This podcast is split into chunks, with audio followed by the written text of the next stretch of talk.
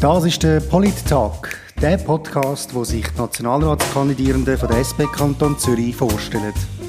Heute mit dem Jonas Erni.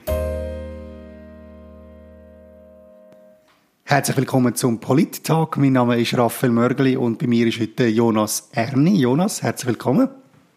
Danke.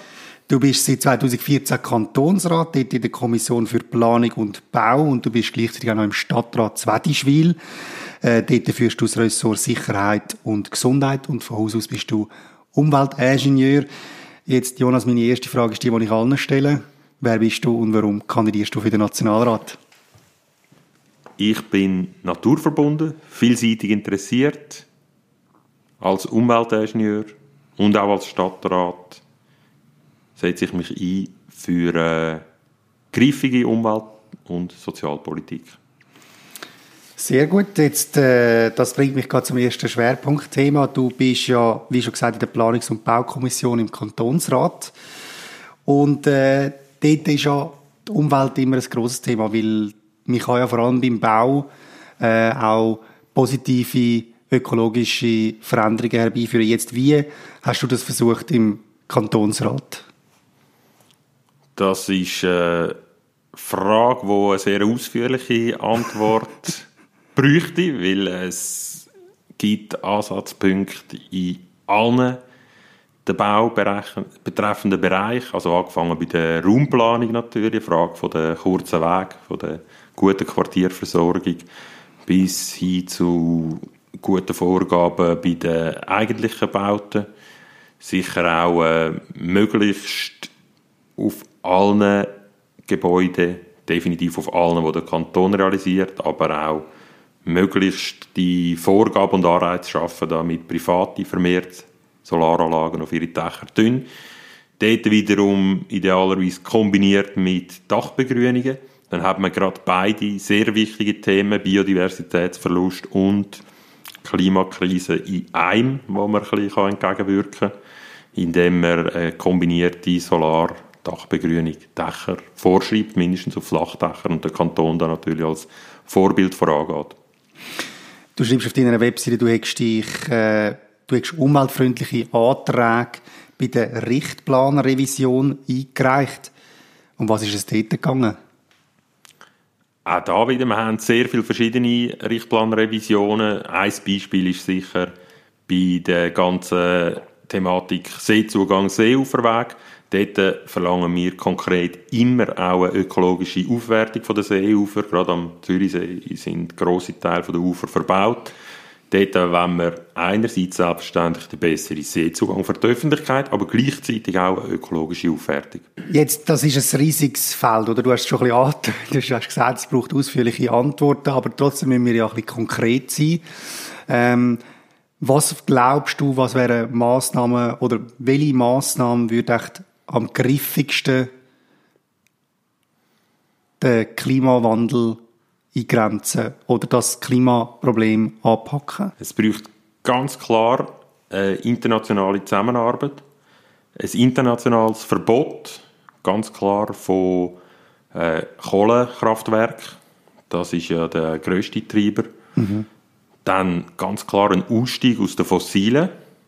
Das macht Sinn in der Schweiz. Selbstverständlich aus ökologischen Aspekt, aber auch aus geopolitisch-volkswirtschaftlichen äh, Seite betrachtet, weil äh, die Unabhängigkeit von den erdölfördernden Staaten, wo oft auch demokratisch schlecht legitimiert sind, macht absolut Sinn. Und wenn wir können einheimische erneuerbare Energie produzieren, das wäre Sonne oder auch Wind, dann äh, sind wir unabhängig und sparen noch viel Geld. Aktuell spülen wir Milliarden jedes Jahr für fossile Energien in politisch unschöne Gegenden.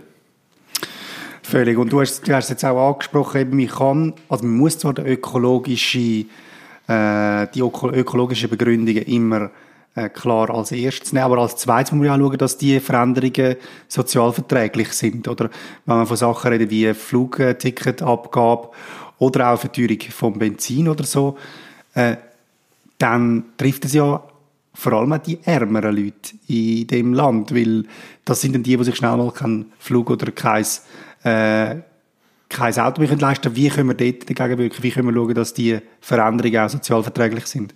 Absolut, das ist ganz ein wichtiger Punkt und im Vergleich zu anderen Parteien haben wir in der SP und auch in der Kantonsratsfraktion schon immer gesagt, wir wollen den Fokus legen auf eine sozialverträgliche Umweltpolitik. Es ist relativ einfach, die Lösungen gibt es schon lange. Mhm. Beispiel Lenkungsabgabe. Dort äh, auf äh, Treibbrennstoff, Flüge ist es so, dass der, der mehr verbraucht, mehr zahlt, die aber zurückverteilt wird, idealerweise pro Kopf, zum Beispiel als Abzug bei der Krankenkassenprämie, hat jeder nachher das wieder zurück im Portemonnaie. Mhm. Es ist also keine neue Steuer, keine neue Gebühr, es ist rein äh, Umlagerung von den Kostenverursacher, wo ja eigentlich viele Kosten verursachen durch die CO2-intensiven Fahrten mit äh, potenten Autos oder Langstreckenflügen, dass die mehr zahlen und schlussendlich jeder das zurückverteilt bekommt, unabhängig von seinem Verbrauch oder seiner, seinem Nutzen. Gut, jetzt möchten wir dich noch ein bisschen persönlich kennenlernen. Jonas, ich habe äh, ein paar Sätze für dich, die du kannst vervollständigen Etwas, wo Bundesbern von Wettischwil kann lernen ist sicher die gute Zusammenarbeit von allen verschiedenen Bevölkerungsschichten, eigentlich vom Miteinander von Stadt und Land, jung und alt, arm und reich, See und Berg. Wir haben sehr viel Kontrast direkt bei uns. Wir sind oft auch im Durchschnitt, was das Abstimmungsresultat anbelangt. Wedischwil wird oft auch als Beispiel genannt. Man weiß dann, wenn wir auszählt sind, in welche Richtung das geht, national. Aber ich denke sicher, äh, die Vielfalt, wo, wo wir haben an einem Ort und trotzdem gute Zusammenarbeit, ist ein positiver Aspekt, wo auch andere können davon profitieren Etwas, was ich gerne perfekt würde können, ist? Singen, mhm. tanzen, malen. Sehr gut. Zuletzt so richtig hässig gemacht hat mich? Politik von all diesen, ich sage jetzt mal ein bisschen böse, Despoten, die international die Politik prägen, die rückwärtsgewandten Politiker, die ohne Rücksicht auf Umwelt und Minderheiten ihre Machtansprüche durchsetzen und man das jeden Tag in der Zeitung liest. Ich habe vorher gesagt, gerade heute habe ich gelesen, mhm. vom Abholzen vom äh, Regenwald, aber da gibt es tausende weitere Beispiele, auch der Konflikt äh, USA-Iran, wo zu eskalieren droht. Also es gibt viele Beispiele, wo man sich daran nervt. Wenn ich einen Entscheid könnte undemokratisch durchboxen, dann wäre das griffige Maßnahmen für die Umwelt, Biodiversität und Klima. Gut, jetzt möchte ich noch ein bisschen über deine Arbeit als Stadtrat reden. Du bist ja, wie schon gesagt, dort für die Sicherheit und Gesundheit zuständig. Jetzt bei jemandem, der in der Exekutive tätig ist, da muss man natürlich immer fragen, was hast du eigentlich, äh, was nimmst du mit und wie kann dir das Gelernte in der Exekutive, dann in der Legislative national helfen? Oder findest du, hat dir der Kantonsrat dir dort äh, mitgebracht? Nein, ich glaube, das Exekutivamt ist sehr hilfreich. Man hat nicht nur Zusammenarbeit mit Gruppierungen, wo man sonst nicht so direkt im Kontakt ist, Zusammenarbeit mit äh, verschiedenen Arten von Leuten und auch Interessenvertretern, wo man auch lernt, auf, auf ihre Argumente einzugehen, wo man als Parlamentarier jetzt vielleicht nicht so einen direkten Kontakt hat und auch wenn man direkt in diesen Bereich nicht involviert ist, also angefangen bei den Schützen, aber auch bei äh, ja, eigentlich allen Aspekten, die es gibt gesellschaftlich, die diversen Sportarten, natürlich auch Feuerwehr und Polizei. Also es ist wirklich sehr vielseitig und man lernt unsere Gesellschaft noch viel besser kennen als mit einem Parlamentsmandat. Ähm, jetzt, du hast Polizei, du hast die Feuerwehr angesprochen, du bist, wie gesagt, Sicherheitsvorsteher in Zwedischwil. Jetzt, als SPler ist das immer so ein bisschen, wie soll ich sagen, nicht unbedingt das, wo man sich gerade dran denkt, wenn man an SP denkt, als Sicherheitspolitik. Jetzt, gibt es aus deiner Sicht eine linke Sicherheitspolitik oder ist wie Sicherheit, wird zum Teil auch gesagt, wie ein bisschen entpolitisiert? Weil entweder man ist sicher oder nicht. Nein, ich denke, es ist sehr wichtig. Es ist auch äh, eines von meinen Wunschdepartementen mhm. Ich habe ja sieben Jahre als Ranger geschafft. Dort bin ich auch für die Sicherheit zuständig im Naturschutzgebiet. Wir haben jetzt in Wedischwil sehr äh, fortschrittliche Polizei, was Polizeiarbeit anbelangt. Ich möchte nur ein paar Beispiele nennen. Das Community Policing, also sehr eine bürgernähe Polizei mit Fußpatrouillen, direkten Gesprächen, viel Prävention auch. Teilweise überschneidet sich sogar die Arbeit mit der von der Jugendarbeit, was mhm. früher unüblich war. Ähm, und auch Patrouillen im Naturschutzgebiet, wo nicht schon immer stattgefunden haben. Also man hat durchaus da gute Möglichkeiten, auf eine gute Art können die Sicherheit für alle äh, umzusetzen und stärken. Jetzt, du hast nochmal ein ganz anderes grosses Thema wie dir. Das ist Gesundheit. Jetzt, meistens ist es so, dass wir die nationalen die kantonalen ähm, Entscheid dann schlussendlich bei den Gemeinden landet. Gibt es da irgendwie etwas im Bereich Gesundheit, wo ihr merkt auf der Gemeindesebene, wo man müsste verändern oder wo du gerne würdest, dann vielleicht auch im Nationalrat verändern? Ja, das ist ein grosses Problem. Das sehen wir immer wieder. Das sind einfach die nationalen Lobbys, die sich können durchsetzen und dort den Entscheid fällen, wo schlussendlich Gemeinden müssen zahlen müssen, die einen Großteil vom Gesundheitswesen finanzieren, die der Pflegefinanzierung. Aber jetzt haben wir es auch gerade gehört, letztens, dass die Spitex mehr Kosten muss übernehmen. Also es gibt eigentlich kein Jahr, wo nicht negative Entscheidungen gefällt werden auf nationaler Ebene, wo Gemeinden müssen ausbaden müssen und entsprechend Mehrkosten verursachen für die Allgemeinheit. Und dort muss man sicher ansetzen. Und was wären so eins von den Sachen, wo du würdest ansetzen in der Gesundheitspolitik? Ja, also äh, sinnvolle Finanzierungsweise, dass einfach entsprechend äh, Gerechtigkeit die Finanzierung stattfindet und nicht die sich durchsetzen, wo die stärkste Lobby haben und die grössten fin finanziellen Interessen dahinter. Aber es ist schlussendlich auch ein bisschen äh, Thema, das müsste auf philosophischer Ebene diskutiert werden. Wie sehr wollen wir unser Gesundheitssystem ausbauen? Wie weit wollen wir gehen? Wie luxuriös? Weil ich glaube, das ist nach oben offen. Mhm. Das ist nach oben offen und da muss man sicher schauen, hey, ja, wie, wie gehen wir da damit um? Aber ich glaube, da gibt es noch keine Lösung. Ja, Bundesbern ist eigentlich auch nicht so wahnsinnig bekannt dafür, für ihre philosophischen Diskussionen, oder? Das ist vielleicht auch eines der Probleme. Jetzt werden wir aber konkret, Jonas. Und äh, zwar kommen wir zu den Ja-Nein-Fragen. Ähm, ich habe ein paar von denen vorbereitet. Bitte nur Ja oder Nein sagen. Das ist immer ein bisschen schwieriger bei Politikerinnen und Politikern. Ich bin sicher, du kannst das. Sollte die Schweiz der EU beitreten? Nein. Willst du einen Impfzwang? Nein.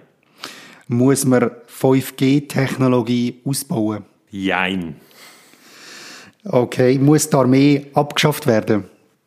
Nein, aber optimiert, allenfalls verkleinern. Gut, das lassen wir jetzt gerade noch so knapp durchgehen. Äh, bist du für die Überwindung vom Kapitalismus? Ich bin für eine soziale Marktwirtschaft. Soll man E-Voting stoppen? Ja. Soll man religiöse Dispensen vom Unterricht erlauben? Eher nein. Soll man Burkas verbieten? Eher nein. Soll man alle Drogen legalisieren? Nein, weil es auch wirklich gefährliche gibt. Man haben zum Beispiel äh, ganz viele synthetische Drogen, auch Crystal Meth und so, äh, gravierende Auswirkungen haben, schon beim einmaligen Konsum.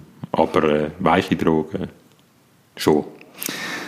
Okay, also jetzt, äh, du hast nicht überall ganz geschafft, Ja oder Nein zu sagen. Welches ist das, wo am schwierigsten war, zum Ja oder Nein zu sagen?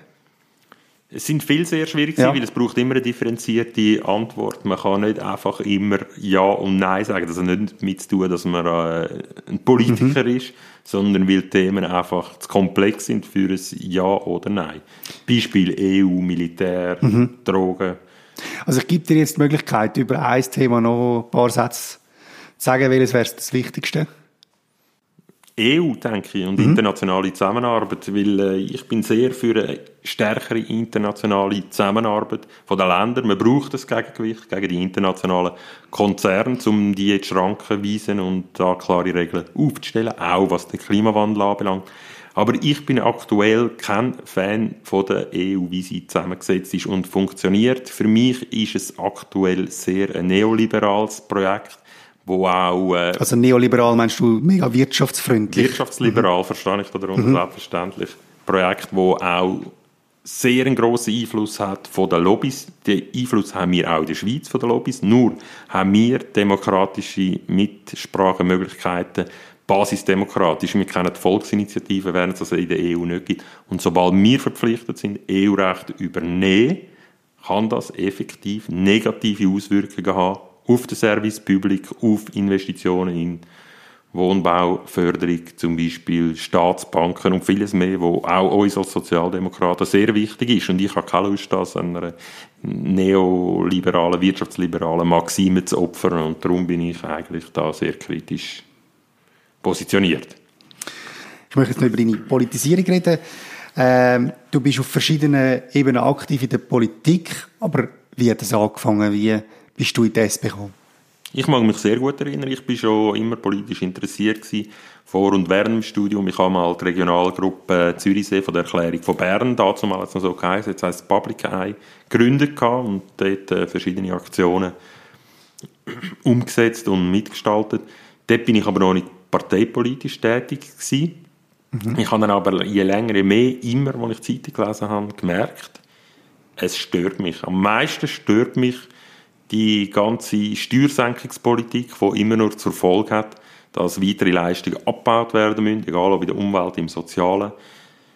Der ganze Negativkreislauf von Steuerabbau und Angebotsreduktionen, wo schlussendlich der ganzen Gesellschaft schadet. Dann habe ich zwei Möglichkeiten gehabt. Entweder ich werde ein linker Wutbürger oder ich steige selber in Politik an kann dort mitgestalten. Und ich bin froh, habe ich mich dazu entschieden, dann für den Gemeinderat in Wädischwil zu kandidieren.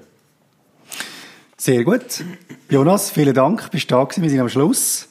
Danke auch. Ich hoffe, es ist nicht allzu schlimm gewesen. Ähm, und ich wünsche natürlich alles Gute im Wahlkampf und dann am 20. Oktober bei der Wahl selber. Vielen Dank. Wenn Sie, liebe Zuhörerinnen und Zuhörer, noch mehr wollen über den Jonas Erni wollen wissen oder ihn auch im Wahlkampf wollen unterstützen dann können Sie auf seine Webseite gehen, www.jonaserni.ch. Das wäre es vom Polittag. Vielen Dank fürs Zuhören und ich freue mich schon aufs nächste Gespräch mit meinem nächsten Gast.